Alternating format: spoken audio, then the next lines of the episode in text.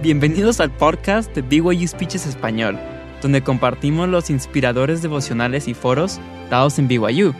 Pueden encontrar más contenido edificante al visitar nuestra página web en speeches.byu.edu diagonal SPA. David Abetnar, del Quórum de los Doce Apóstoles, dio este discurso, titulado, Mientras permanezca el mundo, el 19 de enero de 2021. Estoy agradecido de reunirme con ustedes hoy en este devocional en la Universidad de Brigham Young. Susan y yo los amamos y hemos esperado esta ocasión con gran anticipación por muchas semanas. Me complace traerles el amor y las bendiciones del presidente Russell M. Nelson, presidente Dallin H. Oaks, presidente Henry B. Aring, y todos mis compañeros del Quórum de los Doce Apóstoles. Los amamos y oramos por ustedes, y apreciamos sus oraciones por nosotros. No sé el número exacto de devocionales como este al que asistí durante mis años como estudiante en el campus de BYU. Pero sí sé, y estoy agradecido por el impacto duradero que los mensajes que escuché han tenido en mi vida. Los animo a aprovechar cada oportunidad para recibir nutrición espiritual de los fieles hombres y mujeres a quienes se les invita a hablar en los devocionales del campus. Oro por todos nosotros para tener la compañía, la ayuda y el poder edificante del Espíritu Santo, al compartir mis pensamientos con ustedes. Hoy es el 19 de enero de 2021. Hace casi exactamente 175 años, el 4 de febrero de 1846, Charles Sumway cruzó el río Mississippi y comenzó la migración de los santos de los últimos días hacia el oeste desde Nauvoo, Illinois. Durante tres semanas, bajo temperaturas heladas, los carromatos cruzaron el río con frecuencia, evitando grandes trozos de hielo. Después de que Charles y Rich cruzó el Mississippi el 25 de febrero, decenas de refugiados más cruzaron el río sobre hielo sólido. La fase invernal de este éxodo masivo fue dirigida por el presidente Brigham Young, el conocido viaje del campamento de Israel a través de Iowa en el que participaron aproximadamente 3.000 santos. La fase primaveral del éxodo incluyó tres grandes olas de refugiados que partieron de Nabú e involucraron a más de 10.000 santos, triplicando el número de personas de la partida de invierno. La fase otoñal del éxodo incluyó a unos 700 santos que fueron expulsados de Nabú a punta de pistola. La salida invernal de Nabú en particular causó dificultades inimaginables para esos fieles santos de los últimos días, y muchos buscaron refugio en campamentos a lo largo del río Mississippi. Cuando se enteró Brigham Young en Winter Quarters sobre la condición de esos exiliados, inmediatamente envió una carta al otro lado del río a Council Point, instando a los hermanos a ayudar, recordándoles el convenio hecho en el templo de Nabú. Él aconsejó, ahora es el momento de obrar. Permitan que el fuego del convenio que hicieron en la casa del Señor arda en sus corazones como una llama inextinguible. A los pocos días, los carromatos estaban rodando hacia el este para rescatar a los santos que tenían dificultades. ¿Qué fue lo que dio tanta fuerza a aquellos primeros miembros de la Iglesia? ¿Qué impulsó su devoción y les permitió seguir adelante en condiciones abrumadoramente adversas? Fue el fuego de los convenios y las ordenanzas del templo que ardía en sus corazones. Era su compromiso de adorar y honorablemente retener un nombre y una posición en la casa del Señor. El presidente M. Russell Ballard dijo, A veces enfrentamos la tentación de permitir que nuestras vidas se basen más en lo que es conveniente que en los convenios. No siempre nos viene bien vivir las normas del Evangelio, defender la verdad y dar testimonio de la restauración.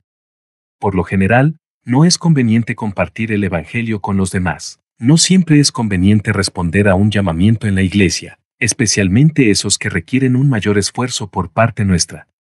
Las oportunidades de servir a los demás en forma significativa, como convinimos, rara vez se nos presentan en el momento oportuno. Pero no hay poder espiritual cuando se vive por lo que nos venga bien. El poder proviene del cumplimiento de nuestros convenios. Al contemplar las experiencias de aquellos primeros santos, podemos apreciar que los convenios eran la fuerza primordial en su vida. En su extremo sufrimiento, esos devotos discípulos estaban profundamente conscientes de su dependencia de Dios, y confiaron en Él para ser librados. Y creo que ellos comprendieron que los convenios sagrados y las ordenanzas del sacerdocio recibidas dignamente y recordadas continuamente abren las vías celestiales, mediante los cuales tenemos acceso al poder de la divinidad y a todas las bendiciones que están disponibles, mediante la expiación del Salvador. Y este sacerdocio mayor administra el Evangelio y posee la llave de los misterios del reino, sí, la llave del conocimiento de Dios. Así que, en sus ordenanzas, se manifiesta el poder de la divinidad. Y sin sus ordenanzas y la autoridad del sacerdocio, el poder de la divinidad no se manifiesta a los hombres en la carne.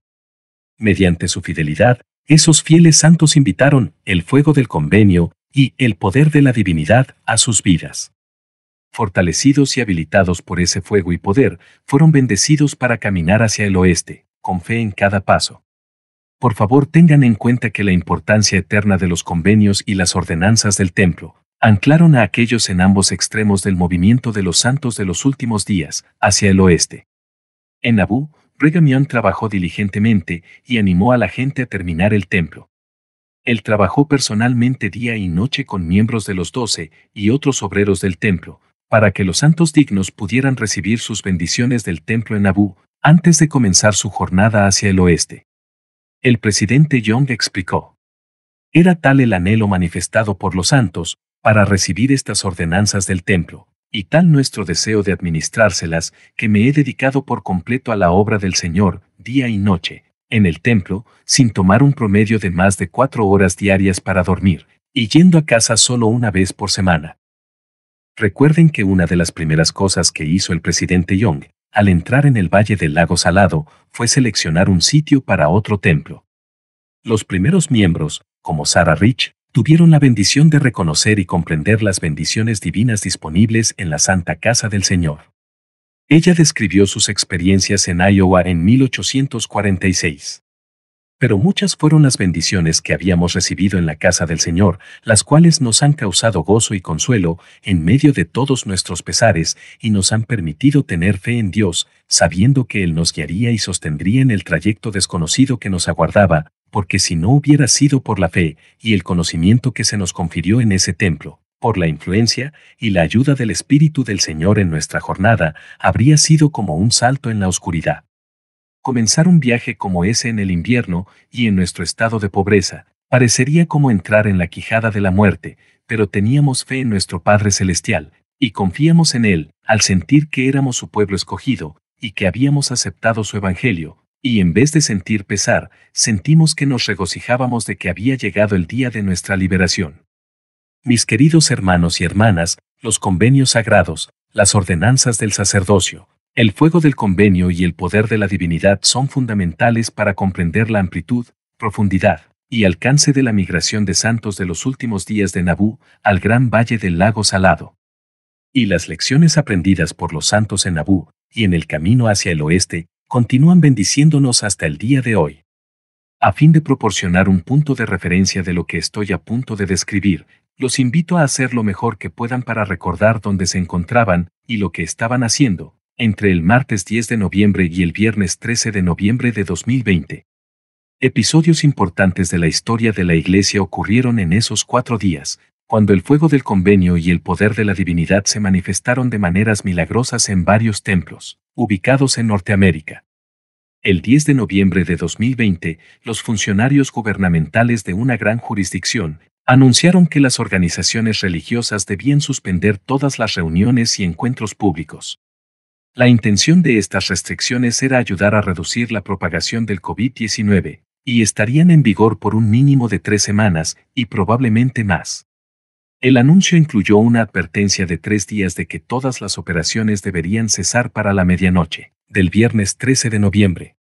Debido a que los templos habían estado cerrados por un periodo de tiempo a principios de 2020, los participantes, líderes y obreros del templo se sintieron especialmente decepcionados de que la obra de las ordenanzas se detuviera de nuevo. Y dado que solo se estaban efectuando ordenanzas personales mediante reservación individual, y con capacidad reducida como resultado del distanciamiento social y otros protocolos de seguridad. Decenas de miembros habían estado esperando pacientemente su turno para entrar en el templo, a fin de hacer convenios sagrados mediante las ordenanzas del sacerdocio. Las nuevas restricciones harían que los miembros de la Iglesia afrontaran otra dolorosa demora de duración incierta. Los líderes y obreros de un templo oraron fervientemente para pedir guía, deliberaron en consejo y buscaron inspiración del cielo. Las respuestas llegaron. Se tomó la decisión de mantener el templo abierto las 24 horas del miércoles, jueves y viernes para servir a la mayor cantidad de participantes posible. Las puertas del templo permanecerían abiertas y las luces no se apagarían hasta la medianoche, del viernes 13 de noviembre.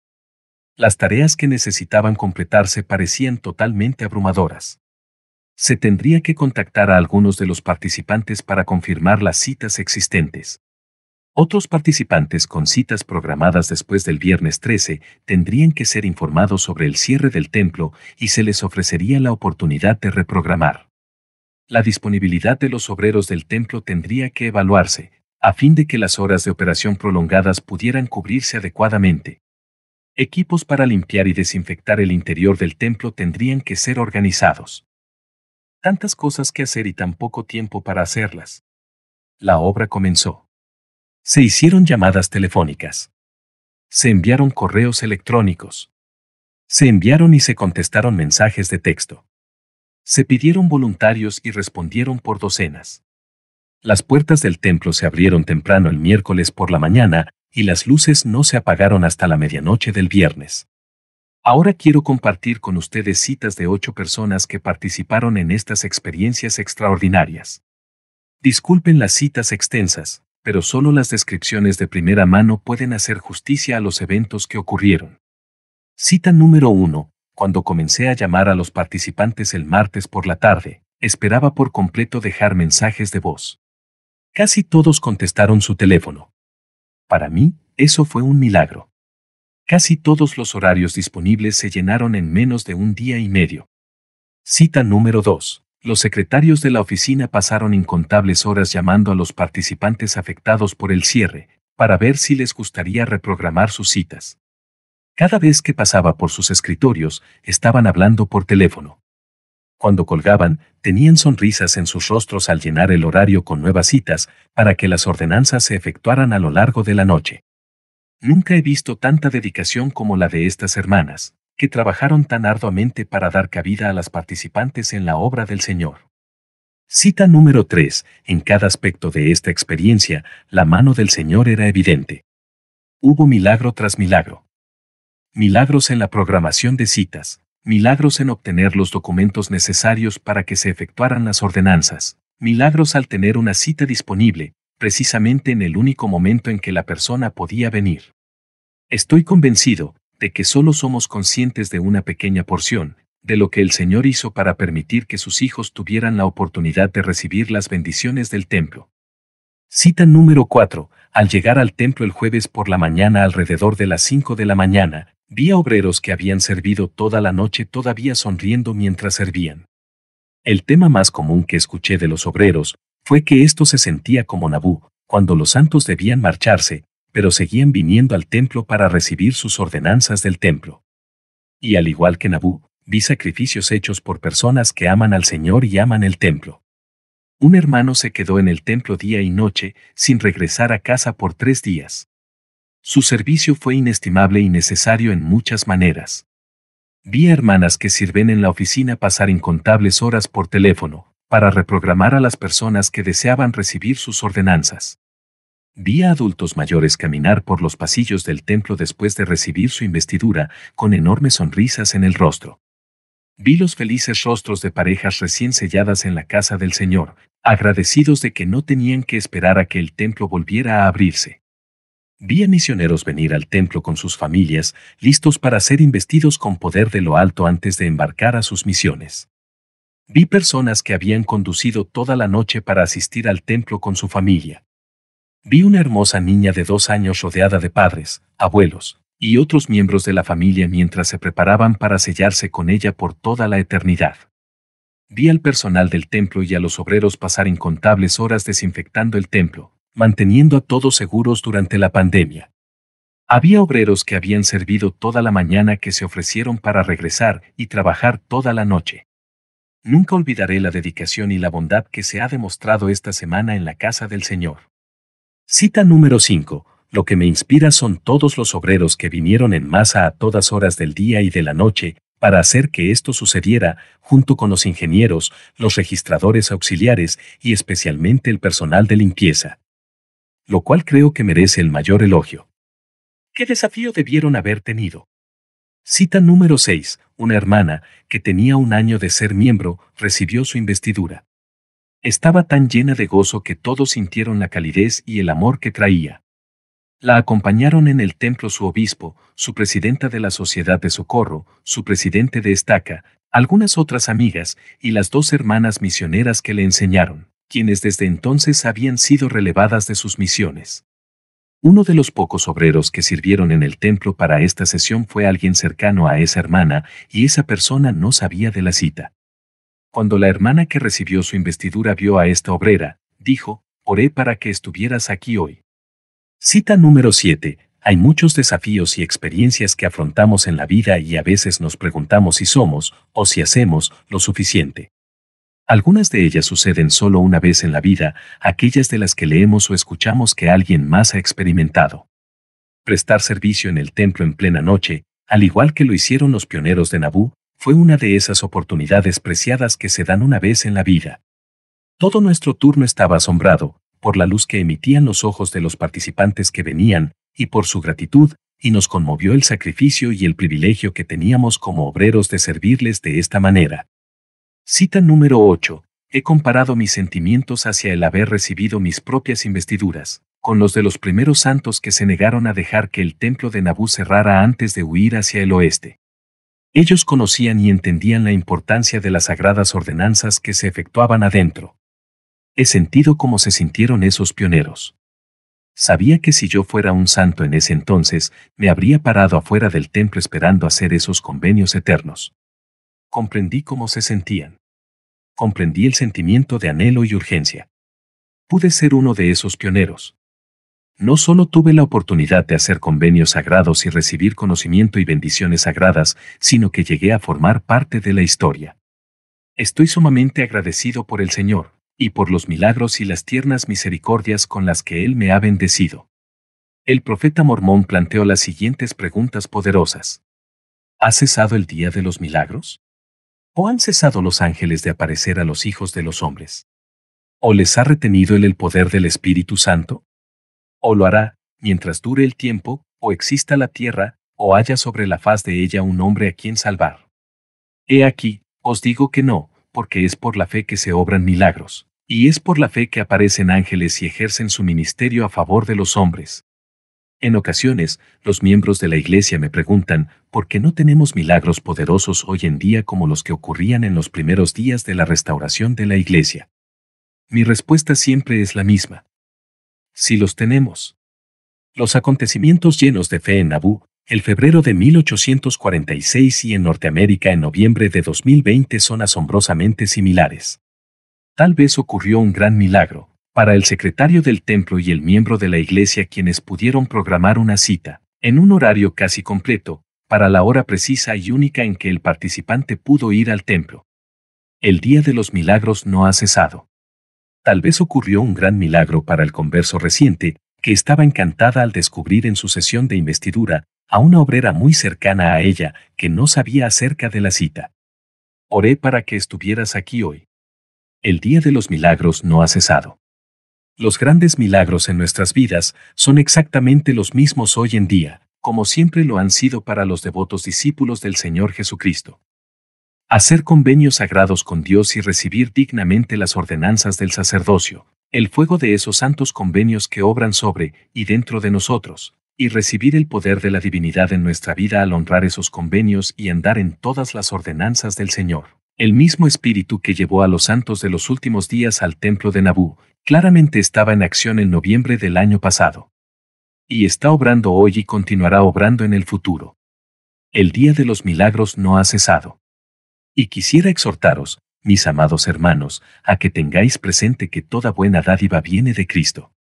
Y quisiera exhortaros, mis amados hermanos, a que recordéis que Él es el mismo ayer, hoy y para siempre, y que todos estos dones de que he hablado, que son espirituales, jamás cesarán, mientras permanezca el mundo, sino por la incredulidad de los hijos de los hombres.